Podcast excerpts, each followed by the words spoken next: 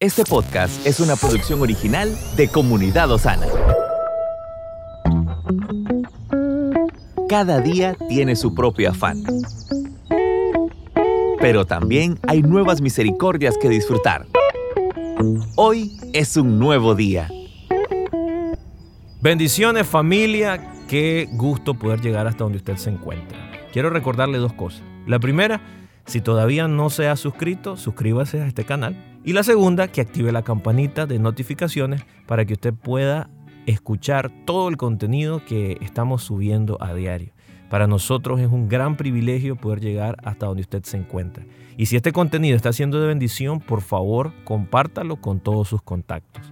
Les recuerdo nuestro servicio del día jueves a las 7 de la noche en Osana Central.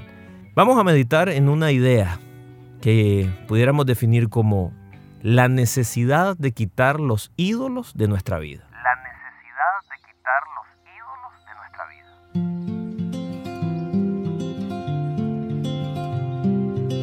vida. Las numerosas decepciones e inquietudes a las que nos enfrentamos se relacionan directamente con los ídolos que tenemos en nuestra vida. Y hay momentos que son muy dolorosos en nuestra vida que se experimentan cuando decidimos quitar estos ídolos. Cuando esto sucede, nuestras emociones se ven vulnerables. Tenemos la tendencia a culpar a otros y caer en un estado de frustración. Lo que deberíamos hacer es pedirle al Señor, Señor, pensé que no podría vivir sin este ídolo, sin este pecado, pero me estás llamando a vivir correctamente. Si te tengo a ti, Señor, tendré todo lo que yo necesito y no lo voy a perder nunca.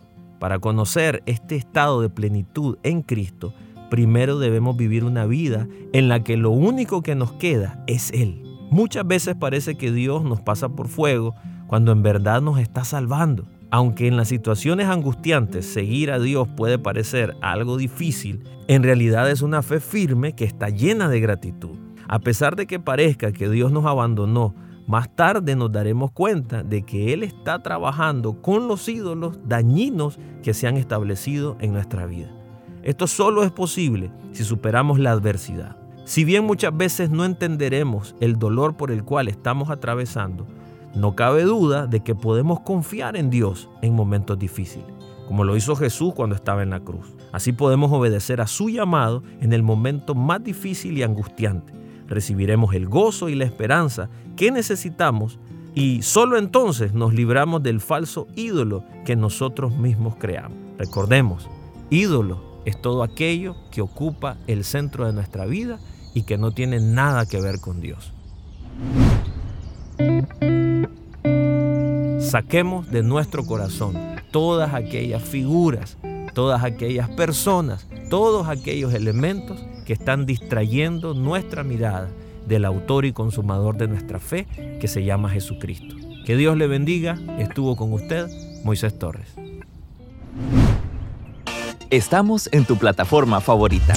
Recuerda que puedes escucharnos en Spotify, Apple Podcast, Amazon Music y Google Podcast. Compártelo y sé de bendición a los demás.